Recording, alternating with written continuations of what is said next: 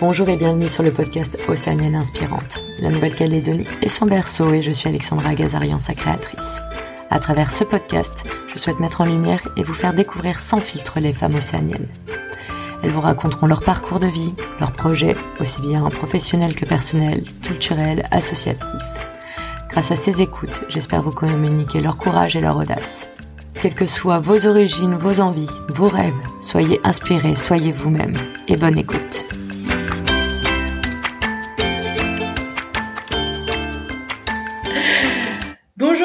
Sur Océanienne Inspirante. Aujourd'hui, mon invité, c'est Sarah Ebert. Alors, je suis en pleine reprise après une pause, et oui, pas d'enregistrement depuis novembre. Euh, et j'ai été contactée par Sarah, chose qu'habituellement, du coup, je refuse plus ou moins les invités parce que ça correspond un peu moins à ma démarche. Et en fait, Sarah a une démarche très sympa où elle m'a envoyé ses contacts et je me suis dit, mais quelle océanienne inspirante, il faut vraiment l'interviewer on s'est rencontrés, je me suis un peu renseignée sur son parcours de vie et du coup voilà, merci d'être avec moi aujourd'hui Sarah. Bienvenue dans ma nouvelle maison, nouveau lieu d'enregistrement.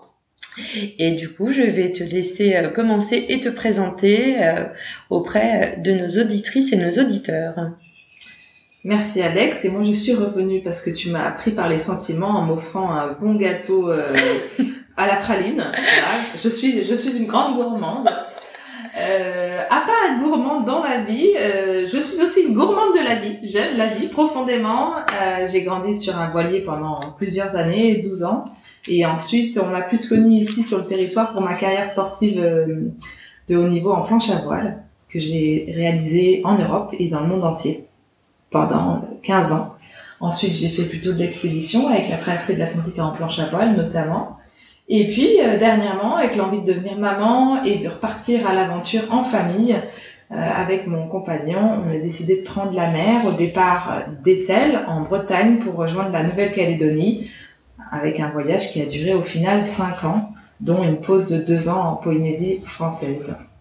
Et ben voilà, de retour sur mon caillou. Très heureuse d'être là de retour. Ça fait 20 ans que j'avais quitté le territoire euh, après euh, le bac, en fait. Hein. Je revenais chaque année voir ma mère, mon frère pour, euh, bah, pour m'entraîner ici et voir ma famille, mais euh, ça faisait longtemps que je n'habitais plus ici.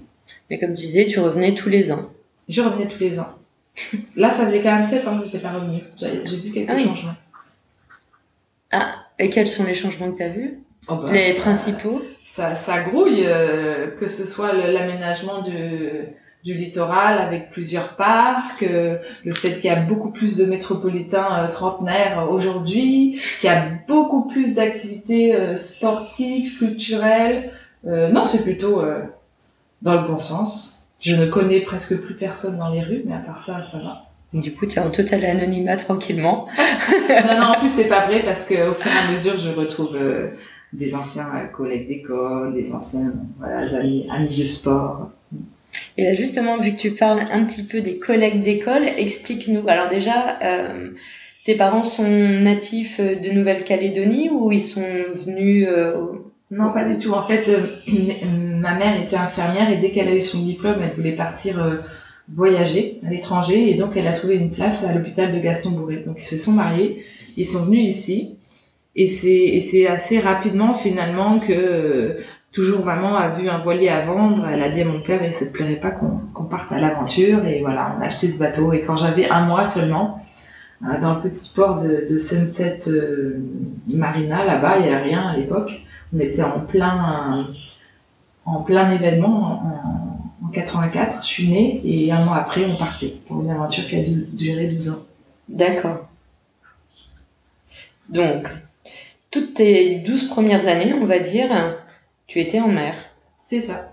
à voyager un peu partout autour du monde. Principalement euh, dans l'océan Indien. On est parti euh, direction nord ici, on a fait la Papouasie-Nouvelle-Guinée, l'Australie, le nord de l'Australie. Euh, on avait fait le Vanuatu aussi. Après, on a traversé l'Indien pour aller jusqu'à Mayotte, la Réunion, l'Afrique du Sud, la Tanzanie, Madagascar, le Kenya, et on est revenu à la Réunion pour vendre le bateau. Tom est né entre-temps euh, à la Réunion. Tom qu'on connaît aussi ici parce qu'il a été lui euh, champion de kitesurf. Tom qui est ton frère. Voilà, Tom Hébert est le frère de Sarah, le petit frère de Sarah Hébert. Oui, précise-le, parce qu'en plus c'est drôle, quand j'ai dit que j'allais t'avoir comme invité, on me fait « Elle a un lien avec Tom Hébert ?» Oui, un petit peu. et, et, du coup, c'est assez rigolo. Euh, vous avez du coup grandi dans des contextes totalement différents. Tous les deux, euh, on va dire, le bah, côté plutôt océan Indien. jeune enfance, ça a été en voilier. Mais Tom, finalement, il a quand même beaucoup moins de souvenirs que moi. Euh, euh, lui, il est arrivé ici, euh, je crois qu'il était au CP, donc euh, finalement, euh, bon, c'est, c'est, c'est un vrai Calédonien, hein. il n'y a qu'à voir ses centres d'intérêt, sa façon de parler. Il pourrait être réunionnais aussi, ils sont un peu comme ça, ceci dit. non, non, ouais. C'est en fait ce qui est vraiment différent dans la façon qu'on a eu de grandir euh, c'est cette ouverture d'esprit sur euh, les différentes cultures qu'on a rencontrées, euh, le fait d'être très tôt responsabilisé à bord, euh, d'avoir un, un, un, rôle à jouer, même si on était enfant, parce qu'on était en danger dans une nature qui est plutôt hostile. Hein. À l'époque, les systèmes météo étaient pas du tout développés comme aujourd'hui, donc on partait en mer sans trop savoir ce qui allait nous tomber dessus. Euh, c'était vraiment la grande, grande aventure à l'époque, ouais. Bon, moins qu'à l'époque de James Cook, on est d'accord.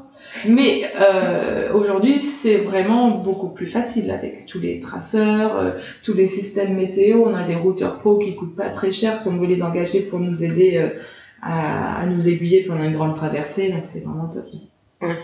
Et, et, du coup, toi qui as des souvenirs beaucoup plus euh, prononcés, on va dire, de tes années d'enfance en, en océan Indien, Qu'est-ce qui t'a le plus marqué? Qu'est-ce qui, qu'est-ce que ça t'a réellement apporté dans cette découverte des cultures et des manières de faire euh... euh, Qu'il n'y avait pas de normalité, euh, que tout était possible, euh, que, que, que sa différence c'était euh, le droit d'exister en fait, et, et que le meilleur passeport pour la vie c'était sa capacité à s'adapter en fait. C'était ça la grande le gros bonus, comme quand comme quand on joue, moi à l'époque je jouais à la Nintendo, à Super Mario, et ben l'étoile qu'il fallait choper pour réussir dans la vie, c'était être capable de s'adapter à tout, toute situation, voilà. J'aime beaucoup la référence. ouais. Je suis allée voir Super Mario avec les enfants au cinéma euh, récemment. On m'a dit qu'il était très bien. Il est très bien. Il est très bien, mais je vais vraiment peut-être le regarder alors. Retour à l'enfance et à l'adolescence, ouais. quoi. Du coup, vous, Tom, vous avez combien d'écart avec ton frère? Euh, Presque 4 ans. 4 ans. Et du coup, vous revenez ici quand t'as à peu près 12 ans. Mm. Et là, vous partez pour, enfin, vous restez en Calédonie pendant combien de temps? Oui, ben, on, tout le temps en fait. Euh... Tes parents repartiront non plus non, après? Non. Ouais, ouais, non, non, euh, non, non, parce qu'après, une fois que t'es ado, en fait, voyager avec des adolescents, c'est plus compliqué. Euh, les enfants, ils ont plus du tout envie d'être avec leurs parents, ils préfèrent être avec un groupe. Moi, je conseille aux gens qui veulent partir en bateau de le faire avant les 12 ans de, de leurs enfants. Ou si ça a lieu après, faut pas que ça dure plus de 6 mois, 10 mois, un an grand maximum. Hein. Sinon, ça va être le pugilat à bord. Donc ouais, on, s'installe ici. D'abord, mon frère et moi, on fait de la natation en compète, un peu d'optimiste, et puis, et puis l'école, avec tous ces codes, la société avec tous ces codes. Moi, c'est une grande gifle, hein, parce que j'arrive en CM2 pour la première fois à l'école. Et Tom, c'est peut-être un peu moins violent, ouais. Puis je suis en hum, période prépubère, on va dire. J'ai 12 ans. Euh, il y a pas mal de choses qui jouent à cet âge-là, ouais.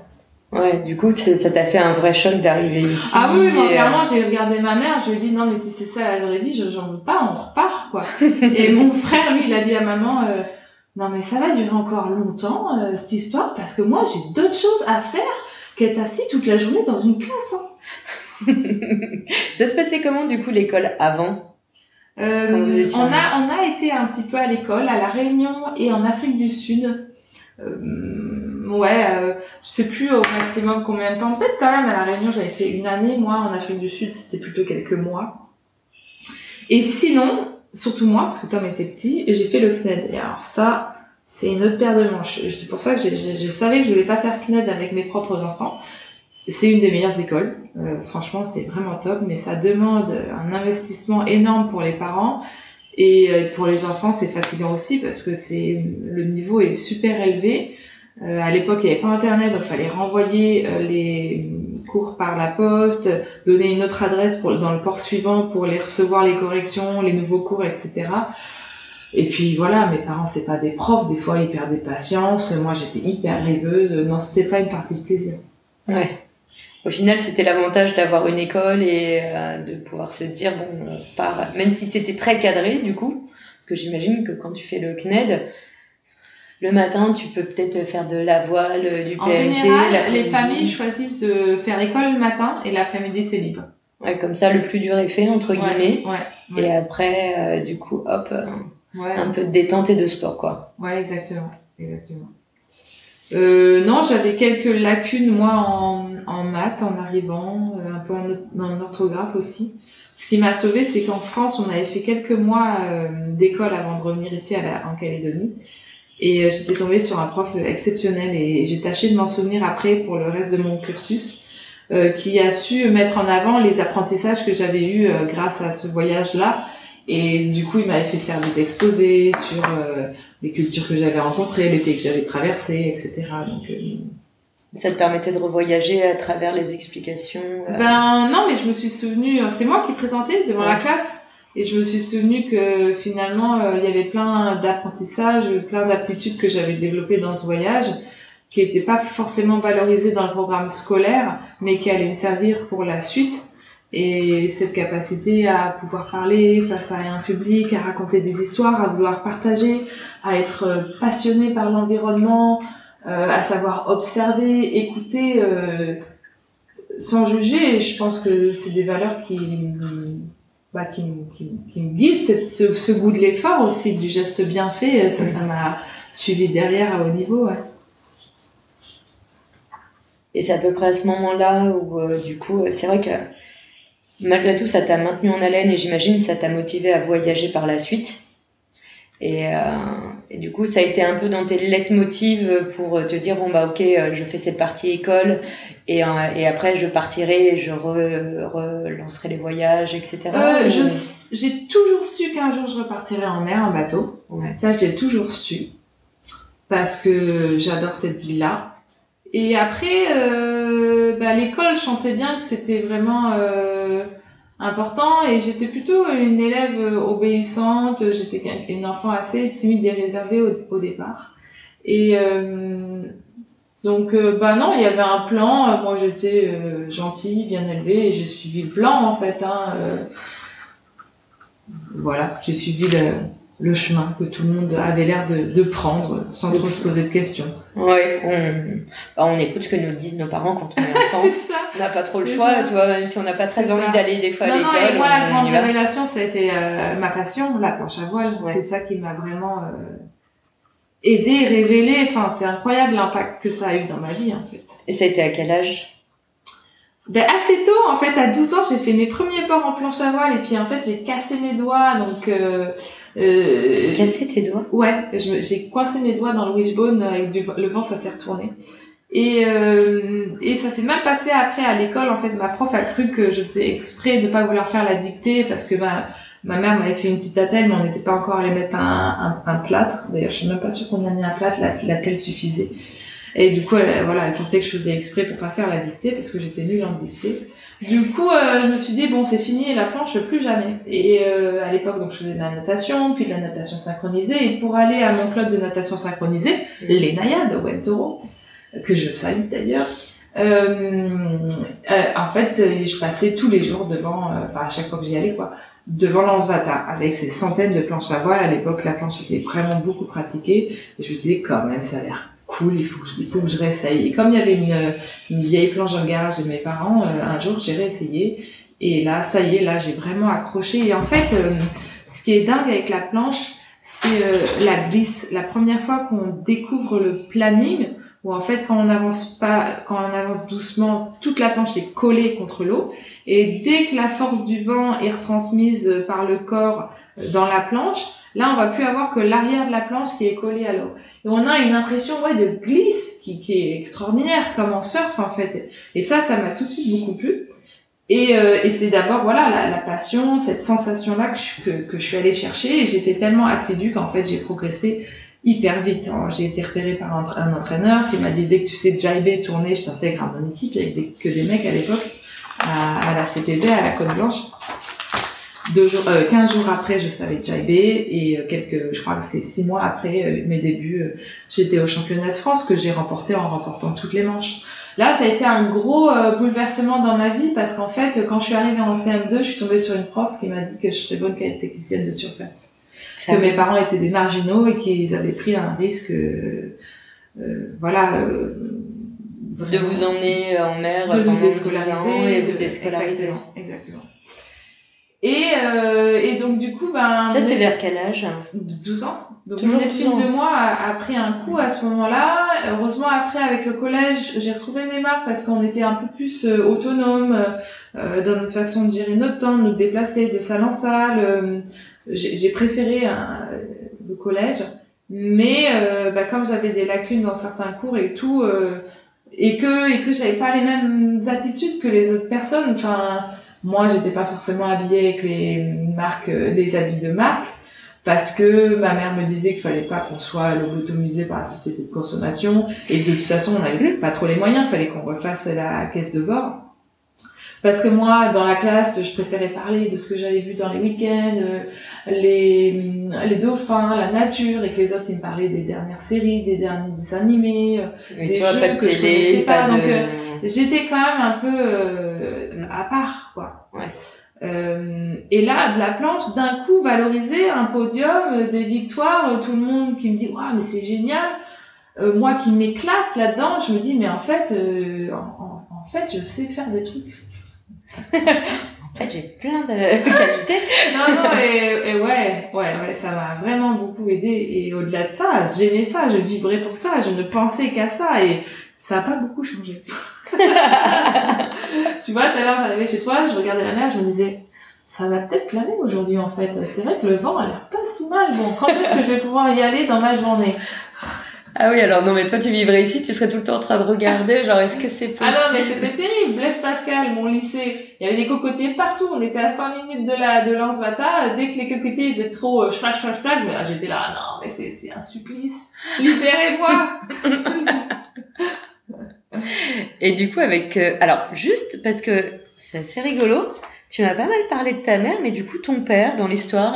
Oui, parce qu'en fait, papa, il est décédé en, à 48 ans euh, d'un cancer.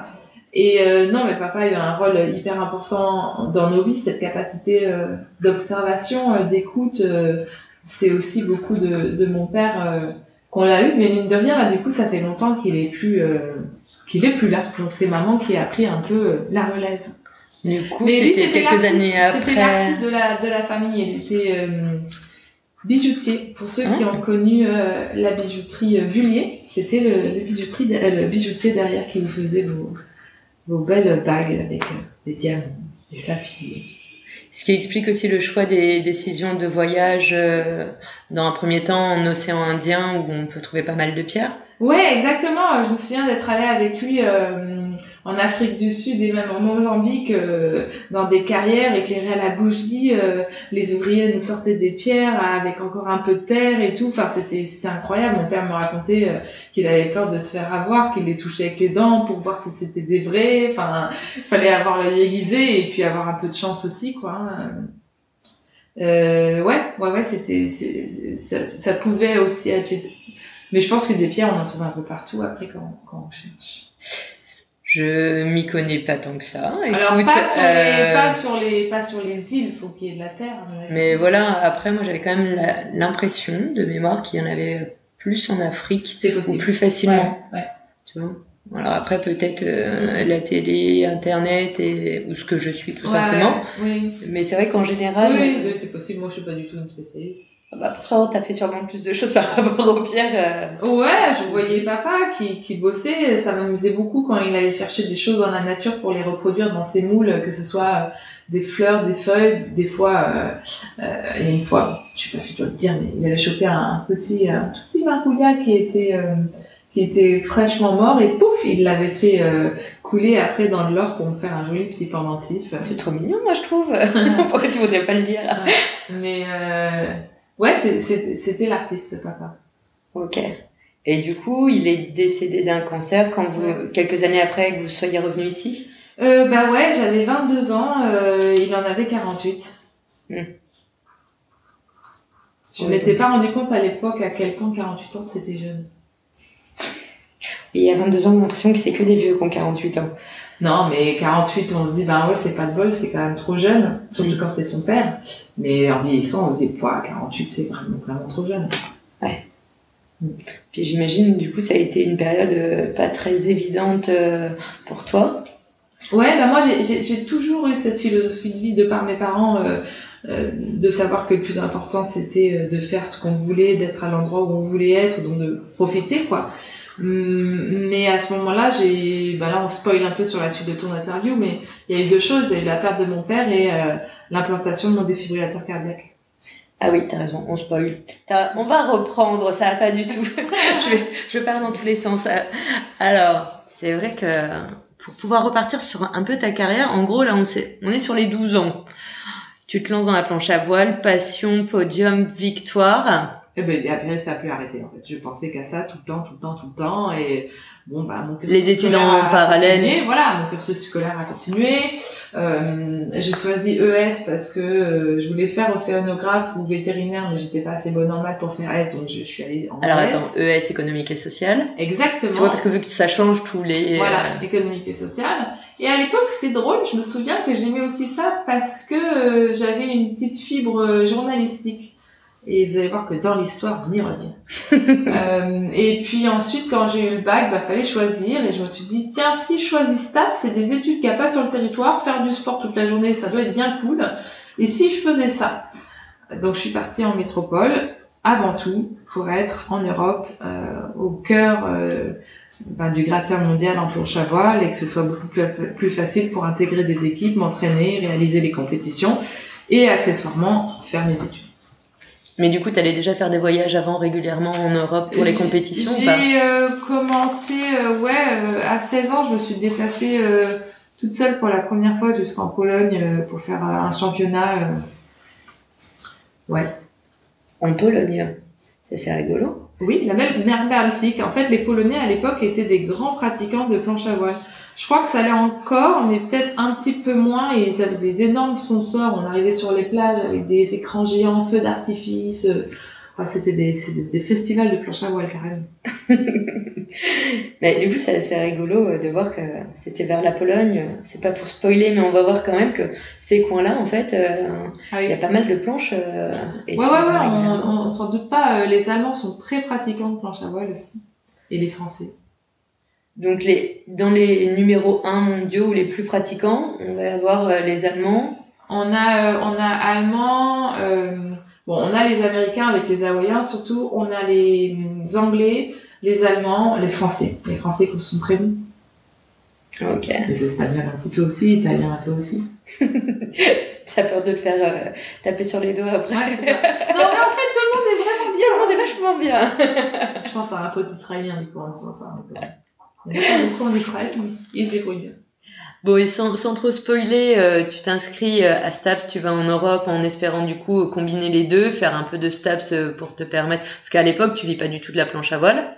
Euh, non, non, non, j'arrive, depuis le début, j'arrive à avoir des sponsors pour payer mes déplacements. Voilà. Et en gros, c'est, ça te rapporte, ça, ça te rapporte de l'argent pour pouvoir faire tes déplacements et ton matériel, j'imagine. Oui, mais après, très vite, j'ai commencé à gagner des prize money qui là me permettront d'avoir des sous pour payer un loyer, des choses comme ça. À partir de quand, entre guillemets, ça te permet d'en vivre en étant autonome? Euh, C'est plus quand je commence la Coupe du Monde de slalom. Au début, j'ai commencé par de la Formula Windsurfing, pour ceux qui écoutent et qui font la planche à voile, ils comprendront. Euh... On veut bien que tu nous expliques, hein, parce que... non, en fait, le premier circuit, c'est un circuit... Euh Ouais, qui a été suivi au début. Je me rappelle plus si on avait des prize money. Si, on avait peut-être quand même des prize money aussi sur cet événement. Mais après, euh, en fait, c'est les sponsors, les, ouais, les marques de planches, les fabricants qui soutiennent certains circuits. Et les circuits qui sont soutenus par les fabricants ont assez de sous pour euh, donner des, des récompenses en, financières aux, aux, premiers. Et donc, sur la Coupe du Monde, je suis restée... Euh, sur le podium pendant trois ans et euh, les cinq premières avaient du prize money, mais surtout les trois premières. Et en plus, tu étais hébergé euh, gratuitement par l'organisation quand tu restais dans le top 5. Je suis restée un moment dans le top 5. Du coup, tu es hébergé, c'est-à-dire qu'on te passe un appartement à l'hôtel quand tu as toutes les compètes et les trucs comme ça. Ouais, c'est quand même un gros avantage pour continuer, quoi. Il faut juste être dans le top 5. Ouais. Accessoirement. Accessoirement, un petit truc comme ça. Est-ce que on est sur alors moi qui connais rien du tout, on en a parlé, tu sais bien. Euh, est-ce que tu peux nous expliquer cette, ambiance euh, et comment ça se passe euh, réellement dans, dans ce milieu? Ben, je me sers un thé. Pour ceux qui écoutent, je suis aussi une fana de thé et apparemment Alex pareil. Il m'a fallu un quart d'heure avant pour choisir. dans les nombreux paquets de thé qui étaient dispo. L'ambiance, l'ambiance, elle est dingue. Imaginez, enfin, j'ai la chance de pas faire du ping-pong ou, je sais pas moi, du foot. Euh, en gros, ma carrière, ça a été de me déplacer aux quatre coins du monde sur tous les plus beaux spots de la planète, donc des plages, euh, des plages, essentiellement des plages. Donc vous arrivez dans des endroits euh, déjà qui sont en général beaux. Oui, même sur la mer Baltique en Pologne, c'est quand même beau. C'est des grandes plages énorme, des étendues de, à perte Il fait super froid, il faut être super bien couvert. L'eau est froide, parce que dehors il fait chaud en été, mais l'eau est froide, oui, en effet. Euh, et puis, ben, vous découvrez la culture à chaque fois des endroits où vous allez. L'ambiance entre les riders est assez euh, euh, bon enfant, enfin vraiment sympa parce que contrairement aux disciplines olympiques, nous, on n'a pas de sélection pour atteindre les ces championnats-là, puisqu'on se débrouille pour trouver nous-mêmes nos financements. Et, nos financements nous servent à, à, à, nous rendre sur les championnats, mais on doit aussi euh, les utiliser pour euh, s'entraîner, trouver un entraîneur, euh, faire un collectif si on, si on veut se réunir. Enfin, donc il y a toute une démarche personnelle qui, qui, qui, ouais, qui, est, qui est intéressante je trouve. Bah, ça t'apprend et ça te forme aussi euh, sur plein d'autres aspects de ta vie. Ah bah oui, bah, clairement, moi, des dossiers sensoriques, j'en fais depuis que je suis gamine, donc euh, euh, quand il faut mettre en avant un projet, je sais, euh, je sais comment le mettre en avant, que ce soit pour moi ou pour quelqu'un d'autre. J'ai développé des compétences en communication grâce à ça, notamment parce que derrière, on se fait interviewer par des médias. Euh, et puis, bah, ce qui se passe aussi quand on est à un niveau en planche à voile, c'est qu'on se balade avec 90 kg de bagages. J'allais dire aussi. Euh... Ça, c'est beaucoup moins drôle. euh, donc, euh, des sacs immenses qui font 2 mètres 50 de long, euh, qui sont très bonne en logistique aussi, du coup. Logistique de malade. Organisation. Chaque fois que devant le comptoir à l'aéroport, tu as l'impression que la nana, elle a jamais vu ça, alors qu'elle a dû voir quand même des planches. Mais bon, c'est vrai que tout le monde se balade pas, heureusement, avec des planches à voile. Euh, et puis, et puis on arrive sur les spots, il y a tout le monde qui déballe ses planches, règle, ça parle. T'as quand même une, tension, un stress d'avant, d'avant compète, euh, euh, parce que le niveau est élevé. T'aimerais être meilleur que la fois d'avant, meilleur que la concurrente. En fait, il y a beaucoup de stress jusqu'au moment assez magique pour moi en tout cas où le compte à rebours est enclenché sur le chrono. Euh, sur l'eau. Et là, à partir du moment où, pam, j'ai appuyé sur mon bouton, euh, moi, je passe en mode présence euh, totale. Ouais. Et forcément, du coup, il n'y a plus de place pour, le, tout le reste. reste. Ouais, ouais. Je suis dans ma stratégie, je suis en train de calculer la vitesse que ça va me prendre à une certaine distance pour couper la, la ligne euh, à, à, la vitesse maximum. Je suis en train d'anticiper tous mes, toutes mes trajectoires sur mes, sur mes jives, mes transitions que j'aurai à faire. Je regarde l'orientation du vent, je regarde le plan d'eau, je scanne le plan d'eau pour savoir à quel endroit je vais passer pour être la plus rapide dans le creux des vagues, etc. Enfin, et je vois, je regarde mes adversaires, où elles sont positionnées, où il va falloir que j'aille. Enfin, je suis en, je, suis en train de T'es en technique, quoi. Et du coup, vous pouvez quand même vous tester les spots avant? Oui, oui, oui, en général, on vient toujours à l'avance euh, pour en effet euh, tester le spot. Et puis parfois, si on a pris l'avion, il y a quand même un petit décalage, il y a la fatigue du voyage, donc il euh, faut arriver en avance. Je, dis on parce que au fil des années, parfois on, on, on se lie d'amitié quand même avec les, les gens de notre même nationalité ou pas. Moi, j'ai eu deux grandes copines qui sont toujours euh, à des niveaux différents, euh, différents sur la Coupe du Monde. C'est une Turque et une espagnole. Donc j'ai beaucoup voyagé avec elle. Euh, je crois aussi l'envie de continuer à être véritablement en voyage. Ça t'a permis de reprendre en même temps tout cet esprit voyage. En fait, ce qui m'agaçait un peu, en effet, oui, c'est vrai. Qui m'agaçait un peu, c'est de voir que certaines nations restaient entre elles et finalement elles voyageaient, mais elles parlaient euh, leur leur langue pendant tout le long et, et elles avaient jamais rien vu quoi. Moi, j'étais hyper curieuse, mais en fait, on n'avait pas trop le temps de visiter l'endroit où on allait. Vous vous accordiez pas quelques jours à pouvoir visiter Pas très peu. Quand on arrivait avant, euh, on allait simplement aller faire un ou deux restos, mais en fait, on passait notre temps sur l'eau. Donc, euh, non, non. Euh, bon, si tu prends le temps de discuter avec les gens, ne serait-ce que la serveuse, le cuistot, le chauffeur de taxi, tu peux en apprendre un petit peu sur le pays dans lequel t'es.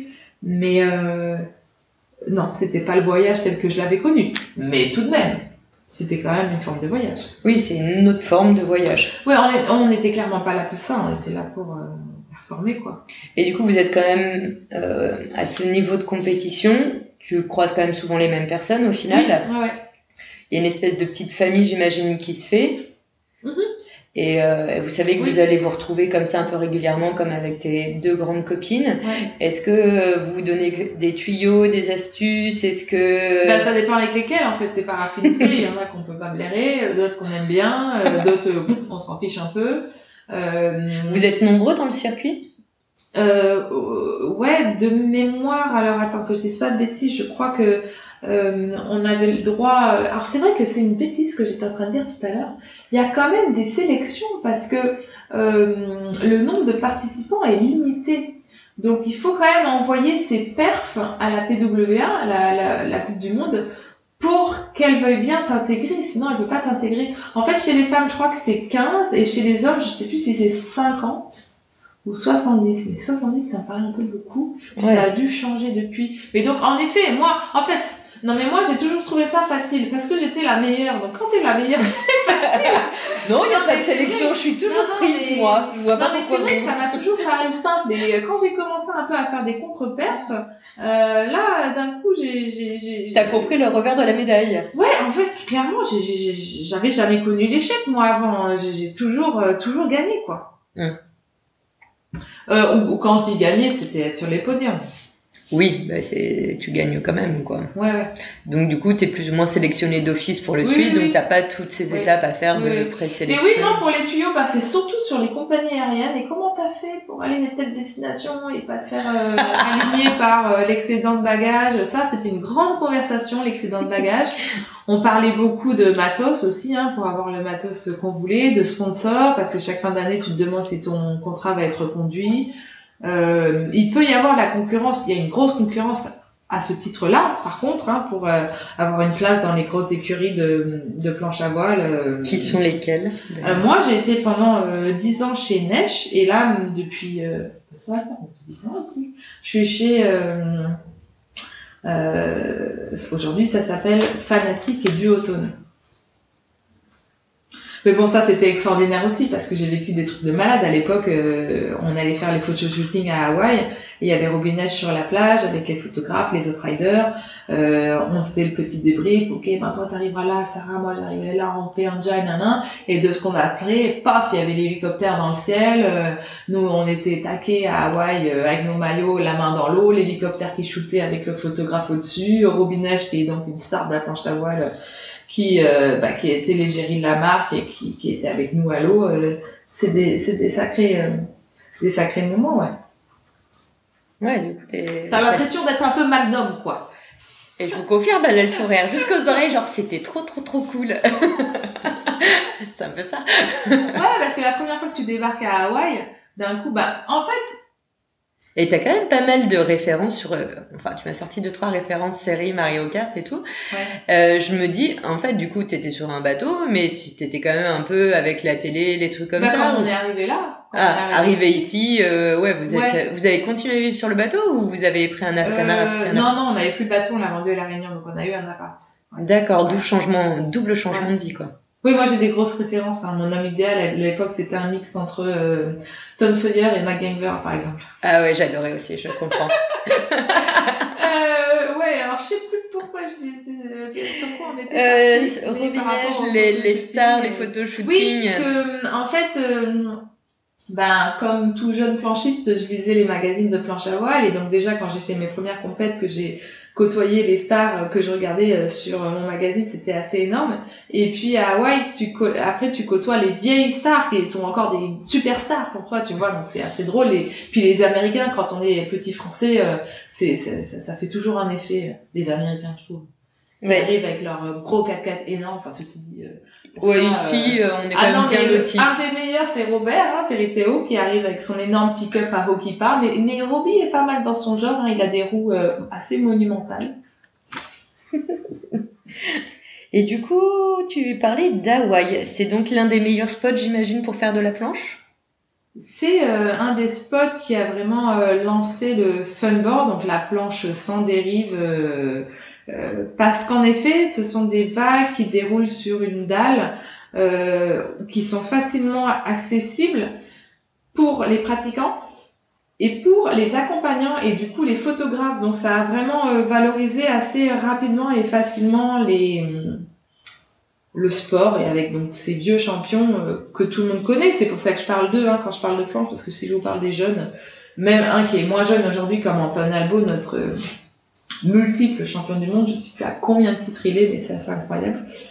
Euh, voilà, c'était l'époque du baron de René, de Jenna, de Aubert, de tous ces gens-là d'avant bah, après, c'est obligatoirement, on a tous euh, des références, puis c'était les précurseurs, parce que ça date de quand à peu près la, la planche En fait, on va dire que la planche a vraiment eu euh, un boom.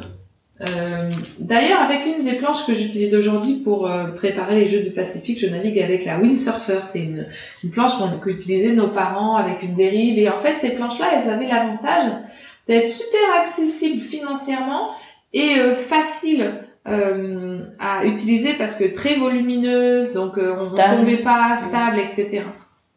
Donc apparemment à l'époque, ben je pense que c'est quand je suis née, hein, dans les années 80, 84, euh, tout le monde avait sa planche sur le. Sur ouais, dire, moi, pour moi j'avais l'impression que ça avait été lancé dans les années 70, un ouais, boom 80. Et le boom c'était vraiment les années 80, je pense. Moi je suis arrivée après, mais c'était déjà encore des années euh, sympas, mais c'est vrai que plus on avance et plus euh, c'est différent. La, vraie différence, c'est qu'aujourd'hui, euh, ça n'est pas tout le monde qui fait de la planche à voile, alors que vraiment, dans les années 80, apparemment, tout le monde avait une planche. Quoi.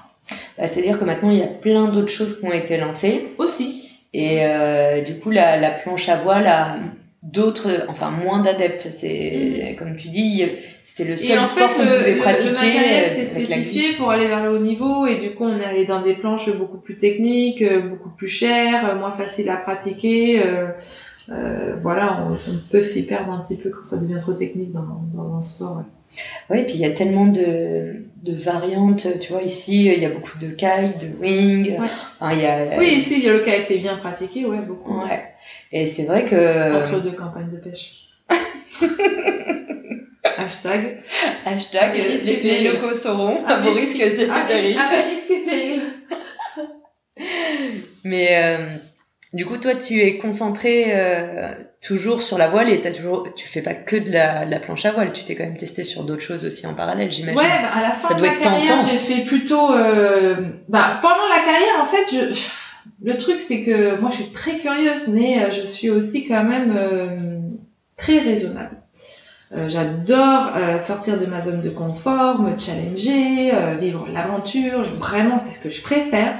Mais ceci dit, je suis quelqu'un de très raisonné. Donc, quand j'y vais, c'est que je sais que j'ai le niveau d'y arriver. Et, et donc, pendant ma carrière, bah, j'avais pas envie de me blesser, en fait. Donc, j'ai testé plein de trucs. Mais j'y allais quand même mollo, donc j'ai fait beaucoup de planches à voile dans les vagues, euh, du stand-up paddle dans les vagues, mais toujours avec un peu de retenue, donc ça a été assez la libération quand j'ai décidé d'arrêter de la Coupe du Monde et de me concentrer juste sur les explorations, les mmh. expéditions où je partais avec ma planche ou mon stand-up paddle, une équipe média pour faire des reportages euh, vidéo ou écrits pour les magazines internationaux. Moi j'écrivais et puis euh, on envoyait les photos des photographes, tout ça pour mes sponsors. Et, euh, et quand j'ai tu le faisais en parallèle quand même de des compétitions. Non, non, ça c'était après les. C'est vraiment quand t'as arrêté les ouais, Quelle année à peu près? Et ben, c'était avec ma traversée de l'Atlantique en planche à voile, euh, février 2012, je m'ai- lancée euh, pour la traversée de l'Atlantique avec une planche de Monsieur Tout le monde. Mais là, on va les perdre, les pauvres. Donc, pour resituer, Resitue. à l'âge de 22 ans, alors que j'étais à l'apogée de ma carrière sportive, j'ai fait un test d'effort euh, pour la Fédération française de voile, parce que c'est obligatoire, on est quand même suivi, ça c'est cool.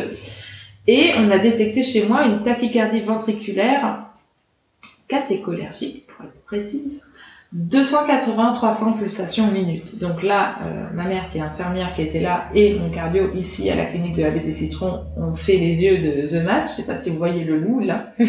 Ils ont sauté sur le bouton stop et en fait j'étais clairement normalement en, en- en risque de mort, à- de fibrillation. Donc un cœur qui fibrille, c'est un cœur qui se met à, à battre de façon ultra rapide mais avec aucune amplitude. Donc le sang ne sort pas, ne va pas, ne peut pas irriguer toutes les parties du corps. Euh, souvent c'est la fibrillation, donc euh, c'est un cœur qui, enfin, un corps qui, qui va finir par mourir. C'est pour ça qu'on a des euh, défibrillateurs externes.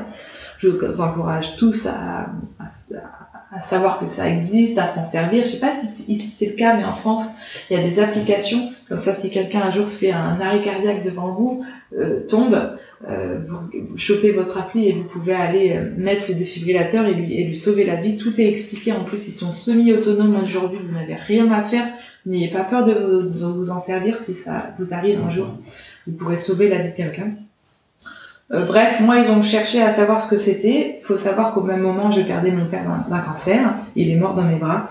Euh, c'est très lié.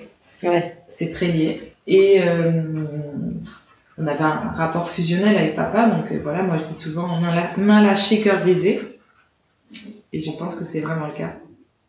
Et euh, quelques mois après, après des batteries d'examens à Paris, dans les plus grands hôpitaux, des rythmologues, des pontes de la discipline, on n'a rien trouvé euh, d'anormal, mais euh, j'étais quand même en risque de, de mort, donc ils ont préféré m'implanter un défibrillateur cardiaque. Ça peut ressembler à un pacemaker, en gros c'est deux tiers de votre euh, smartphone, c'est assez gros, c'est assez lourd.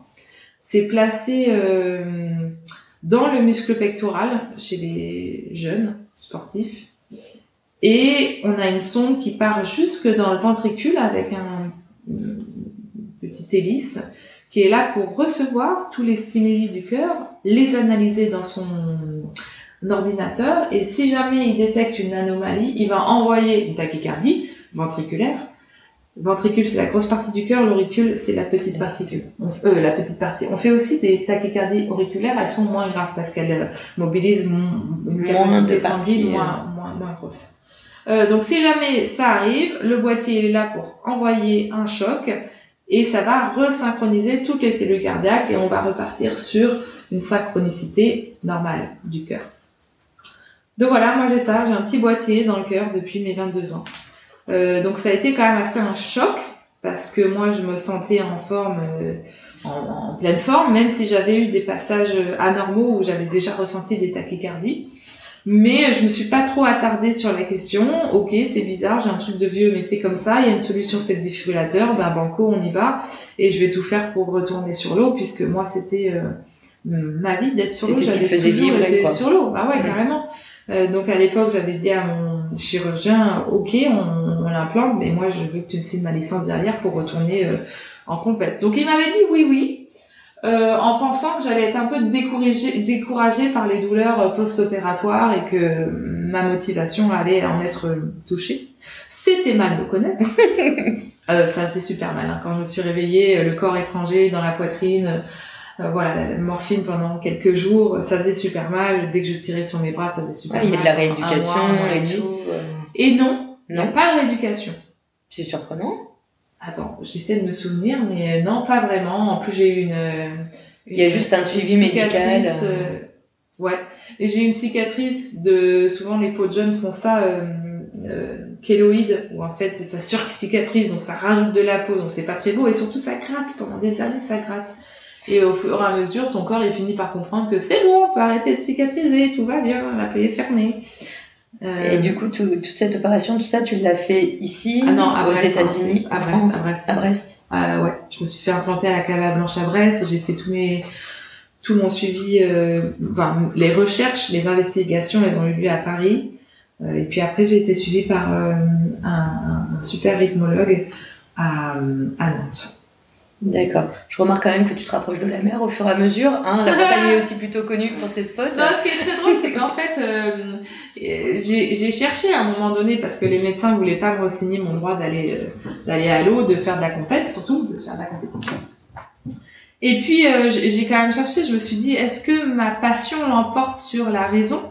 Euh, donc j'ai essayé de, de, de, de, rencontrer différents comptes pour leur demander leur avis et puis de d'être assez euh, lucide pour voir euh, s'ils étaient simplement en train de d'ouvrir un parapluie pour pas trop prendre de risques dans les opinions qu'ils allaient me donner ou si c'est moi qui m'emballais. Puis finalement j'ai eu la chance de rencontrer ce médecin là à Nantes qui lui était professionnel en ski nautique.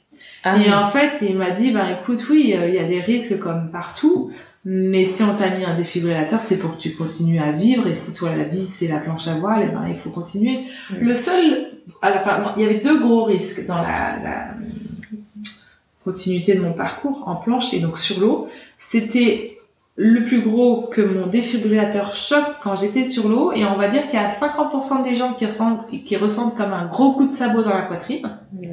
Quand ça arrive. Et l'autre pourcentage, je dis 50 en fait, j'en sais rien, mais il y a deux catégories, on va dire. Et l'autre partie euh, qui va, elle, carrément tomber dans les pommes. Tellement le choc, il est fort. Ah oui, et si tu tombes dans les pommes. dans les pommes sur l'eau, je peux mm. me noyer. Donc, je portais un gilet, à l'époque. Et euh, il y a aussi un autre risque, c'est euh, si on fait des disciplines où on doit lever le bras souvent. Par exemple, heureusement que j'étais pas une nageuse de haut niveau, parce que là on peut finir par user la sonde qui est sous la clavicule, qui va jusque dans le cœur. Et si on, on use l'enveloppe du câble, qui est en plastique, je pense, l'enveloppe, enfin, je sais pas trop en quoi elle est. Euh, on, on va mettre ce câble à nu et il va recevoir plein de stimuli qui n'ont rien à voir avec le cœur. Il pourrait prendre ça pour une anomalie et donc il va se mettre à choquer de façon ininterrompue. Des chocs à répétition jusqu'à ce qu'on lui mette un aimant sur le boîtier. Donc c'est pour ça que moi j'avais un aimant dans mon petit camion. J'avais dit à mes potes un jour si je reçois plus de un ou deux chocs, enfin plus de deux chocs à la suite, euh, c'est qu'il y a un souci et qu'il faut aller m'aider, prendre l'aimant et le mettre sur mon boîtier. Euh, normalement, tous les, toutes les ambulances ont des aimants et devraient le, le savoir pour un, défibrillateur qui se mettrait à, à choquer de façon, euh, voilà, on va dire plus de 4-5 chocs, il, commence, il commence à y avoir un souci, quoi. Bon, alors, on, on, voit que, bon, en même temps, c'est un problème avec lequel tu vis depuis des années, que tu es hyper au point, que tu en parles très très bien d'un point de vue technique. Est-ce que du coup, euh, enfin, je sais ce qu'on en a parlé, que entre autres, tu as été en légérie à représenter. Ouais, en fait, donc euh, du coup, on avance dans, dans le chemin. Euh, derrière l'implantation, euh, j'ai réussi à, à, retrouver mon mon niveau. Mon, mon entraîneur de l'époque m'avait dit, écoute, euh, moi je pense que ce serait bien que tu fasses les championnats d'Europe. Je l'avais regardé avec des gros yeux. C'était deux mois après mon implantation t'es sûr de ton coup dit oui, oui, ça va te faire du bien mentalement. Donc j'y suis allée et, euh, et j'ai remporté le championnat d'Europe. J'en avais encore mal, mais j'étais tellement heureuse d'être là, tellement soulagée d'être là parce que j'avais vraiment cru que j'allais finir ma vie à faire de la pétanque. T'aimes pas la pétanque? Non, mais c'est cool, hein Fais gaffe, il y a une grosse fédération ici. c'est vrai. Et, euh, voilà, j'ai gagné. Du coup, ça t'a motivé, tu et t'es dit, je peux ça m'a lancé, sauf que juste derrière, euh, la fédération française m'est tombée dessus. J'ai été convoquée à Paris par euh, la commission médicale qui a statué que j'étais une apte à la pratique de haut niveau et que donc euh, merci, au revoir. Donc je me suis retrouvée en pleine semaine. Il y avait, je me souviens, c'était une semaine où il faisait pas mal. Le ministère des Sports faisait pas mal de publications par rapport au, au suicide post-carrière, aux dépressions post-carrière. Super, ils n'aident pas non plus hein, dans ces cas-là. Et, et, en fait, moi, clairement, on m'a mis à la porte de, de ma nation, de ma fédé, euh, sans aucun suivi psychologique, rien. C'est ciao, bye bye, merci pour euh, les titres que tu as apportés, mais aujourd'hui, tu es inapte, débrouille-toi, fais autre chose. Le tricot, c'est très bien. Euh, J'aime bien le tricot aussi, hein, mais plus la couture. Oui, je comprends, moi aussi. tu peux tester le crochet aussi. Il y a des trucs à faire. Donc voilà, donc c'était la brouillise totale parce que moi je savais profondément que je pouvais Que tu encore pouvais, tu avais remporté des Voilà. compétitions, faire de la compète en adaptant ma pratique pour euh, euh, respecter tes problèmes médicaux. Voilà, voilà. Et sauf que j'avais plus de licence et j'avais interdiction de naviguer sur le sol français en compétition. Forcément, j'avais plus le droit de faire les compètes, donc forcément, je commençais à perdre tous mes sponsors. Heureusement, en en parlant à droite et à gauche, il y a le directeur technique de la fédération arménienne qui a entendu parler de moi et qui m'a demandé si j'étais intéressée pour intégrer leur équipe et euh, ben, faire en sorte euh, d'amener euh, bah, de participer aux Jeux Olympiques pour l'Arménie en planche à voile. Donc moi, je n'ai jamais fait de planche olympique, mais j'ai trouvé le challenge super intéressant. Et puis l'Arménie, c'était euh, pour moi quelque chose de vachement curieux parce que hum, j'ai toujours été euh, révoltée par l'injustice et très curieuse des, hum, des petits canards noirs, enfin de ceux qui sont différents. Et pour moi, l'Arménie, c'était un mythe. Comment on avait pu euh, supprimer de la carte comme ça une culture, enfin, euh, à ce point-là, les, les martyriser, enfin. L'air de rien et que ça passe inaperçu quasiment Ouais. au reste du monde. Et j'y connaissais pas grand-chose à l'époque, mais je me suis dit, waouh, c'est un tout petit pays. Euh, eh ben, allez, il n'y a pas de hasard dans la vie, euh, c'était parti. Alors, c'est très drôle qu'on soit toutes les deux aujourd'hui ensemble. hein. Oui, car du coup, j'étais racines arméniennes. à Gazarian, je vois pas du tout de quoi tu Ouais, parles. non, mais, non, mais la vie est incroyable. La vie est incroyable. Non, mais c'est pour ça que quand tu m'as contacté et qu'on a fait ce premier thé ensemble Ouais. à la case, je me suis dit, non, il y a trop de signes, il y a un truc, c'est juste pour me dire, il faut te relancer. Vas-y, c'est elle ta prochaine invitée. Ouais, non, non, c'est drôle. En fait, euh, il y a une diaspora arménienne partout. Ils ont Oui. plein de choses à raconter. Enfin, euh, l'Arménie, euh, culturellement et euh, religieusement, c'est hyper riche. Enfin, c'est incroyable tout ce qu'ils ont fait pour garder leur culture qui est très liée à la religion aussi. Il y avait hein. beaucoup de religions différentes malgré tout. Ouais, ouais, ouais, carrément. Euh, non, mais moi, du coup, j'ai eu la chance d'y aller. En fait, euh, pourquoi j'ai réussi à avoir la nationalité arménienne pour la planche à voile, qui est un petit sport, c'est pas euh, euh, les sports que soutiennent l'Arménie d'habitude? Parce que Robert Kocharian, qui était le président à l'époque, était lui-même un windsurfer. Donc, quand son DTN lui a dit on t'a trouvé une athlète, bah, il a pris son papier, il a signé mon passeport, et puis voilà, j'étais devenue euh, franco-arménienne. Calédo-franco-arménienne, je précise. Donc, j'ai toujours mon passeport arménien, dont je me suis jamais servi, bien évidemment. Pour les visas, on servir d'un passeport français. Ah bon, je comprends pas pourquoi. C'est beaucoup plus facile, tu veux dire. Ouais. Dans les Euh, tips non, avec non, les autres, donc, je euh, prends que mon passeport français.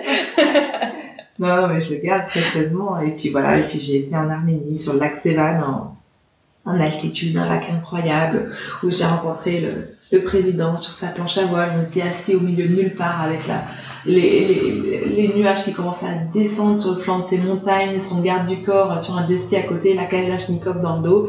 Et puis j'étais en train de discuter avec ce chef d'État euh, de planche à voile, de, de sélection, de Jeux Olympiques. J'en ai profité quand même à la fin pour lui souligner que son wishbone était bien trop bas. J'aurais pu rajouter qu'il avait un look de crapaud, mais j'ai pas osé. Euh, du coup. Et donc il est reparti avec un wishbone un peu plus haut et une allure net- nettement plus fière sur sa planche. Il devait être ravi de cette rencontre. Et il a dû se dire, ah, c'est vrai que c'est mieux comme ça. Hein, C'était super. Et donc, il y avait tous ces jeunes qui, qui faisaient de la planche à voile. Et puis, dans ces pays-là, euh, c'est chouette parce que hum, il y a quand même des pressions qui sont encore énormes. Enfin, il y a la, la, il y a la corruption, là, il y a la mafia qui est ultra présente. Il y a une pauvreté à, à, à Erevan qui est encore très présente. Moi, je, je suis rentrée dans les logements de la famille de, de mon DTN. euh, c'est des vieux immeubles qui font penser à la Russie, à l'URSS même, je pourrais dire. Enfin, Alors attends, DTN. Directeur technique national. Merci madame. Donc ouais, non, c'était, voilà, là pour le coup, c'était l'aventure, c'était vraiment l'aventure, c'était. Et là, t'as vraiment découvert euh, la culture, t'as vraiment. Ouais. Tu as passé combien de temps? Oh, je sais plus, ça devait être une quinzaine de jours. Et en 15 jours, t'arrives à tomber sur le président sur un lac. Ouais, C'est pas mal quand même. ouais, ouais, carrément. Bon alors, ok, on t'avait donné des tips, genre une Ouais. planche à voile Ouais. rouge au loin, Ouais, vas-y fonce, c'est lui. Exact, exact. On m'avait dit ça. Mais oui, non, c'est très drôle. Alors par contre, j'étais l'intrus, hein, parce que là-bas, ils sont très beaux. Ce sont tous des bruns aux yeux bleus, des brunes aux yeux bleus, très belles, très beaux. Et moi, j'étais blonde, aux yeux bleus, ceci dit. non, j'ai plutôt des origines vikings, apparemment. Et ça arrivait en Normandie. Mais voilà. Bah écoute, en même temps. Et alors, je sais plus pourquoi je vous défile ce cette, cette, histoire-là. Euh... Parce qu'on était sur le, euh, tu avais ah été interdite de compète en France. Ouais, L'Arménie est venue te chercher. je, suis venue à parler de tout ça parce qu'on était déjà sur les expéditions en fait. Mm. Je sais plus pourquoi je parlais de ça, mais donc voilà, j'ai fait des hauts niveaux et après euh, c'est là où j'ai fait mes plus belles performances. J'ai été donc euh, championne d'Europe. Ça pour moi c'est la plus belle dire pour moi, moi, c'est la plus belle des victoires. Mon championnat d'Europe, parce que c'était seulement deux ans, deux mois après mon implantation, que j'en avais vraiment chié, que ça a été vraiment dur, que je devais m'entraîner toute seule. J'avais plus le droit de m'entraîner avec mon groupe d'entraînement, euh, parce que, bah, mon, voilà, on a démenacé mon entraîneur, quoi. Il avait plus le droit, j'avais plus le droit de m'entraîner. Ah, parce qu'habituellement, vous vous entraînez en groupe, malgré bah, c'était cool, ouais, ouais, ça faisait quelques années que j'avais rejoint l'école de, nationale de voile où on avait un entraîneur, euh, c'est là où j'ai rencontré ben, mon compagnon d'aujourd'hui, le père de, de mes enfants, euh, et, et, voilà, j'étais, j'étais dans mon petit camion en plein hiver euh, sur la plage d'à côté, euh, à, à, les rejoindre quand même sur l'eau au début, et puis après, ben, ça, on a arrêté parce qu'il y a trop de pression sur l'entraîneur, donc je voulais pas m'ennuyer, quoi. Ah ouais, c'était vraiment euh, très suivi et très cadré. Euh... Ouais, ouais, bah oui, parce que moi j'ai essayé de de pas me laisser faire. Euh, il y avait des, des organisateurs de compétition comme aujourd'hui le plus grand rassemblement de de planches en France, le Défi Wing, qui me soutenait. On avait fait des pétitions avec euh, je crois on en était à 1500 euh, signatures euh, mais euh, mais bon là il y avait un, simplement un parapluie qui a été déployé au niveau des assurances. Ils voulaient pas prendre le risque et m'assurer pour cette pratique là mais bon c'était pas c'était pas grave. Ça y est je retombe sur mes pieds. C'était pas grave parce que j'avais trouvé un pays qui m'accueillait donc une licence sportive. Je pouvais reprendre mes compétitions pas en France, donc là ça m'a quand même un peu enquiquiné dans ma préparation parce que je pouvais plus m'entraîner sur les épreuves françaises pour préparer les épreuves internationales. S'il y avait une Coupe du Monde qui passait en France, j'avais pas le droit de la faire, donc ça c'était bien chiant dans mon classement euh, ah général, fallait vraiment que j'assure. Euh, et puis pareil, bah du coup les sponsors je les ai retrouvés et c'est là que tu vas faire. Mais oui, c'est de ça qu'on parlait. parce qu'il faut de l'argent. Du coup, l'argent c'est le nerf de la guerre et en fait bling, une petite euh, ampoule s'est allumée euh, dans ma tête et je me suis dit, mais en fait, mon expérience, il faut que j'en parle. Elle peut être utile aux autres. Euh, parce qu'en fait, nous, les porteurs de défibrillateurs, on n'est pas tous à mettre dans la même catégorie. Moi, j'ai la chance de pas avoir de maladie, de pas avoir de syndrome de Bourgada, de malformation. Donc finalement, j'ai un défibrillateur qui a été là comme un ange gardien, mais qui s'est jamais mis en route. Euh, donc euh, mon cas est très léger finalement.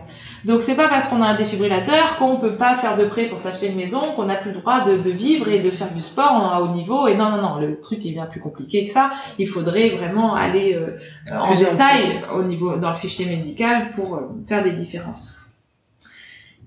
Et je me suis dit, à l'époque, je m'étais rapprochée de l'APODEP, qui est l'association des porteurs de défibrillateurs en France, j'avais commencé un peu à parler dans des réunions. Au départ, il y avait des vieux, mais au fur et à mesure, il y a de plus en plus de jeunes. Donc, je les, je les soutenais. Je les disais, mais non, mais non, c'est rien, la vie continue, accrochez-vous. On m'écrivait de plus en plus sur Internet. Et en en parlant avec le directeur de, de, de cette association-là, président, on dit, je crois d'ailleurs, euh, il m'a dit, tu sais, il y a le colloque international de la cardiologie qui a lieu à Nice. Tu devrais peut-être venir, peut-être faire un, un dossier de sponsoring et voir si tu peux démarcher. Excellente idée. c'est ce que j'ai fait. Je suis allée voir les trois, quatre plus grosses marques de défibrillateurs en France. Et c'est donc ma marque, Boston Scientific, qui a accroché. Et alors là, tu tombes dans un autre monde. Hein. Parce ah que la pharmaceutique, enfin, je sais pas si on Il y a des sous. Ça, hein. Oui, le milieu pharmaceutique. Ah, mais c'est un truc de, de barjo. Enfin, c'est hein, À côté, les planches à voile, ah, euh, c'est pipi de chat. ah non, c'est vraiment une autre planète. Et je suis tombée sur des gens humains super sympas. Euh, Ouais, c'est vraiment des gens qui me suivent encore sur les réseaux sociaux, avec qui j'échange un petit mot de temps en temps, euh, au grand cœur, sans faire de jeu de mots. non, non, vraiment des, des gens super qui m'ont, qui ont soutenu mes euh, mes performances sportives derrière. Euh, et pour qui j'ai réalisé des conférences un peu partout à différents maillons de la chaîne dans leur société. En fait, moi, mon rôle, c'était de leur montrer et en fait, ça s'est fait naturellement. Hein. C'était vraiment euh, quand ils ont vu que j'avais cette capacité à parler assez facilement de mon histoire et à motiver les, les troupes euh, et que je parlais bien anglais, et ben ils m'ont envoyé à différents à différents endroits. Je me souviens être allée donc euh, à Amsterdam dans le centre de distribution où ils empaquetent les défibrillateurs dans des boîtes en carton et ils les envoient dans les différentes euh, destinations des, futurs patients. Et donc bah, moi je leur disais, voilà, peu importe le rôle que vous avez dans cette entreprise, il est indispensable. Un jour, quelqu'un a mis mon défibrillateur dans une boîte et il a eu ma vie, mes rêves entre ses mains. Et c'est grâce à cette personne qu'aujourd'hui je fais de la planche, je gagne et surtout je suis heureuse. Et pareil, après je suis partie à Minneapolis euh, aux US euh, faire une conférence devant 4000 personnes en anglais dans une église protestante. C'est euh, Welcome, Mrs. and Gentlemen, Sarah Ebert. Et là, t'as les paillettes qui tombent du ciel, le spot sur toi. Euh... Hello! Petit accent français. Euh, ouais, non, c'était, euh, c'était super parce que, parce qu'en fait, c'est drôle, mais avant que tu leur parles, ces gens, euh, là, c'était des scientifiques plutôt, euh, enfin, des techniciens scientifiques, je sais pas comment on appellerait ça. Des chercheurs. Euh, ouais, il y avait un peu tout, mais surtout ceux qui m'ont le plus marqué, c'était il y avait des boîtes en, en, en plexiglas complètement euh, hermétiques où ils, ils, enfourchaient tous leurs avant-bras dans des gants stériles et ils avaient assemblé les pièces du défibrillateur. Et c'est comme ça que les défibrillateurs qui sont en titane avec une ah. batterie euh, sophistiquée, tout. Ils sont hyper stérilisés. C'est un ordinateur, quoi. Ouais. Ils sont stérilisés qu'on peut après les mettre en sécurité dans notre corps, on peut mettre ce corps étranger là, déjà c'est un corps étranger dans, notre corps. Et avant que tu parles avec ces gens-là, ils, ils le savent pourtant que les défibrillateurs c'est là pour nous sauver la vie, quoi, en cas de besoin. Mais avant que tu ailles les voir, pour eux, ils se disent juste, bah moi je suis là, je mets une batterie dans un défibrillateur, bah moi je mets un défibrillateur dans une boîte en, carton. C'est pas forcément toujours valorisant pour eux. Et quand ils voient l'objet final de leur métier, là d'un coup ça leur permet de prendre de la perspective et de se dire mais non c'est quand même juste ouf le métier que je fais j'ai un rôle dans la vie de ces gens qui est, qui est important quoi. bah c'est euh, c'est le fait d'avoir aussi euh, un exemple et d'avoir oui. euh, des cas concrets en fait on a toujours l'impression que ce qu'on fait est pas forcément aussi important et a pas un énorme ouais. impact et en fait c'est les autres et le regard des autres qui vont permettre de te rendre compte quand tu as un exemple concret de qu'est-ce que ça a apporté ou derrière euh, quelle vie ça a pu transformer ou modifier Là, oui, t'as. Merci d'avoir écouté cet épisode de Océanienne Inspirante. J'espère qu'il t'a plu. Si tu as aimé, n'hésite pas à partager ce podcast et à en parler autour de toi. Pour le soutenir, je t'invite à mettre 5 étoiles sur Apple Podcast et rédiger un commentaire. Tu aideras à faire connaître le podcast. Tu peux suivre Océanienne Inspirante via sa page Facebook et Instagram du même nom. Tu trouveras toutes les informations dans le descriptif de l'épisode. On se retrouve très bientôt. En attendant, sois inspiré.